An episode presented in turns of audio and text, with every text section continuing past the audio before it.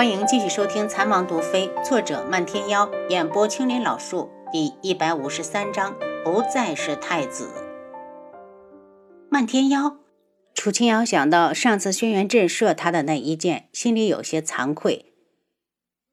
他有没有说是什么事儿？没有。带他进来。漫天妖想见他，从来就没走过门。这次是抽什么风？难道说上次被轩辕志教训学乖了？以漫天妖的性子，怕是不可能。漫天妖进来时，一身绯色的衣衫，如同天边忽然飘过来的一朵红云，风华万千，流光溢彩，让人想忽视都难。楚清瑶眼中带着笑意，这人还真是个骚包。丫头，你是不是被我迷住了？漫天妖一进来就直接将七绝忽视掉。楚清瑶指了指座位，坐吧。你来找我有什么事儿？我上次被智王伤成这样，丫头，你一点都不担心吗？漫天妖瞪着双眼，那模样要多认真就有多认真。楚清瑶真的很担心，那么重的伤，一看到轩辕志就卯足了劲，绝没有手下留情。见他完好无损地站在自己面前，楚清瑶的心终于放下。说正事，你找我到底有什么事？楚清瑶假装没有看到他的孩子气的目光。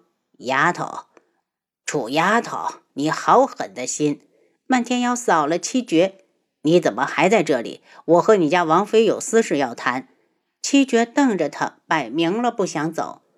楚清瑶无法，只好道：“七绝，你去外面等着。”王妃开口，七绝只好出去。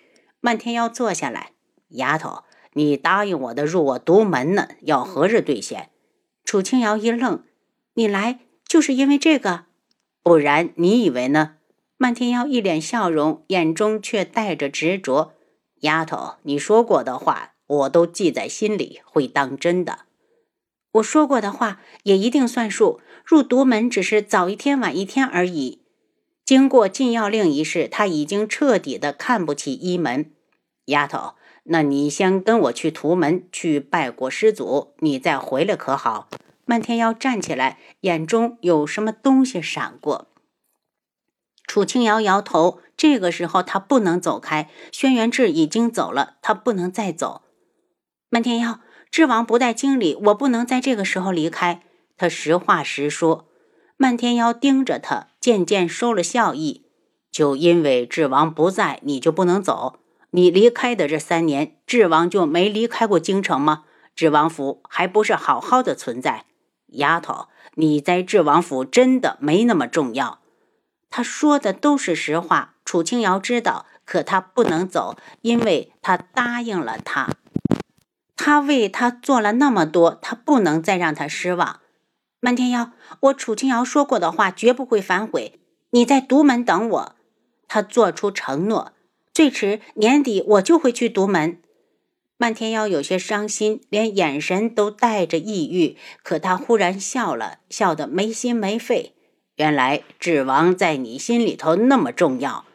楚清瑶总觉得，因为自己加入独门一事，让漫天妖跑了好几次，有点小题大做。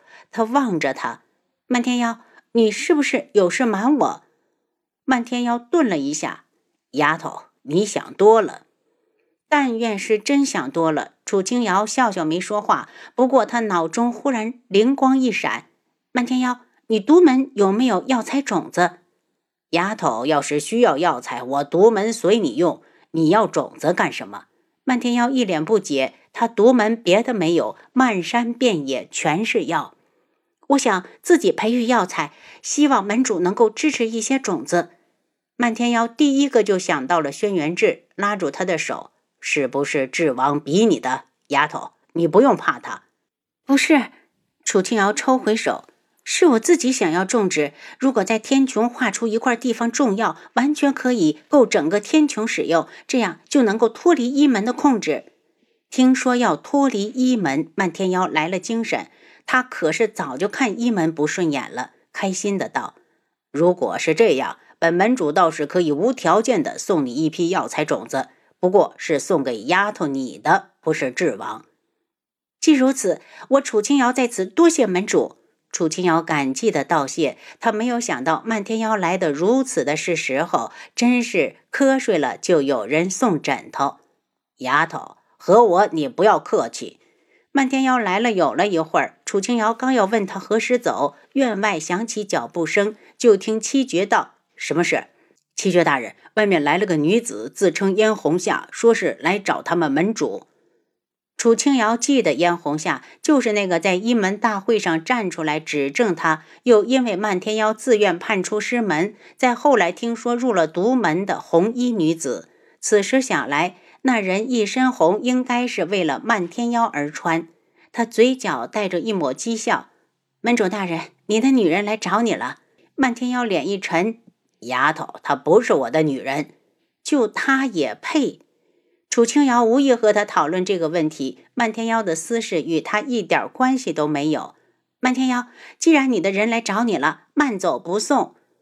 漫天妖暗恼，嫣红夏来的不是时候，只好出府去见他。丫头，独门你非去不可，我等你。目送他离去，楚清瑶又想到了轩辕志给的毒，独门他势在必行。花千颜从外面进来，柔声道：“姐姐。”我想哥哥了，想和方简回古武门。楚清瑶蹙眉，大皇子才刚走，这丫头就要离开，怕是还存在着什么幻想。可他如果干涉的太多也不好，忧心忡忡地看着他。姐姐，我是真的回古武山。花千颜坦然地与他对视。要是姐姐觉得孤单，那我就留下来再陪你也行。等王爷回来，我们再走。楚清瑶拉着他坐下。雅儿要是想西莫，那你们就回去。这里毕竟是王府，姐姐不会有事。花千颜也觉得自己在这个时候提出回去会让人误会，干脆着道：“我等些日子再走，我先找贺兰溪玩几天。”雅儿不待楚清瑶说完，花千颜已经跑了出去。其实这丫头心里终究是在意东方顺了。宇文景睿派人去给九月国的东方铎和天穹国的轩辕安送信，要与他们谈论求和之事。东方铎盯着送信之人，冷声道：“拉下去砍了！二皇子，两国交战不斩来使，你不能杀我！”信使惊恐的大叫，也改变不了人头落地的命运。天穹的五皇子轩辕安倒是明智很多。看过求和书之后，立刻派人用八百里加急送往京中，请父皇定夺。宇文景睿知道东方铎斩了信使，气得脸色铁青，如此的落他的面子。东方铎，本太子早晚要你好看。他带着人已经在野外住了半个多月，今日见天气很好，对着侍卫道：“去城里调一万大军过来，本太子要在城外安营。”太子，一万人太少了。要是对方偷袭我们，只怕……宇文景睿恼怒地挥挥手。那你说怎么办？太子，只要天穹国同意停战，事情就好办了。我们就能全力的应对九月国。到时候只要生擒了东方铎，还不是太子想怎么羞辱就怎么羞辱？太子谋而后动。宇文景睿也知道自己刚才的提议不可行，心里郁闷却无计可施。这么憋屈的日子哪是人过的？天天猫在山洞里，跟野人没啥区别。宇文天青到现在也没利用上，带在身边真是浪费粮食。正在他焦急不安之际，月泽忽然找到了这里。月泽，你怎么来了？因为月泽很忠心，所以一直被他留在京里，替他守住后方。殿下，出事了！月泽跪到地上，出什么事了？宇文景睿一阵不安，总觉得不会是什么好事。十日前，百公在御前冒死进言，皇上已经废了殿下的太子之位。月泽的头低的都要埋到土里，根本不敢看主子的脸。不用他看都能想象得到宇文景睿有多生气。宇文景睿只觉得眼前一阵眩晕，父皇竟然废了他的太子之位。不，他是苍隼国的太子，这点谁都不能改变。皇后如何反应？他一下子就想到了母后。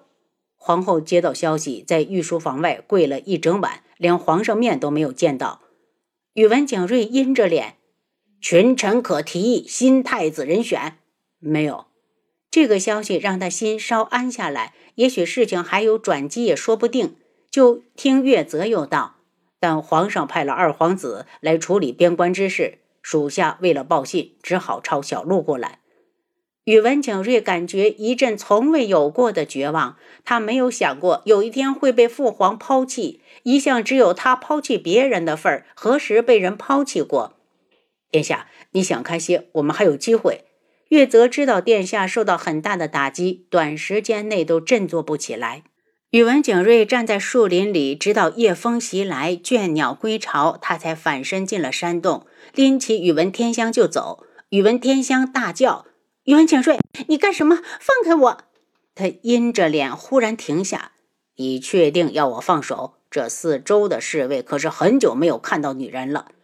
宇文天青愤怒的闭眼，再不敢说话。见他乖下来，他才提着他一路疾驰，在密林里狂奔了一个时辰后，将他扔到靠近九月国大军的地方。旁边有一个不大的山洞，黑黝黝的，看不清里面。太子哥哥，你千万别把我扔在这里！宇文天青一阵哆嗦，害怕的抓住他。他一个女人在这儿根本活不了。您刚才收听的是《蚕王毒妃》，作者漫天妖，演播青莲老树。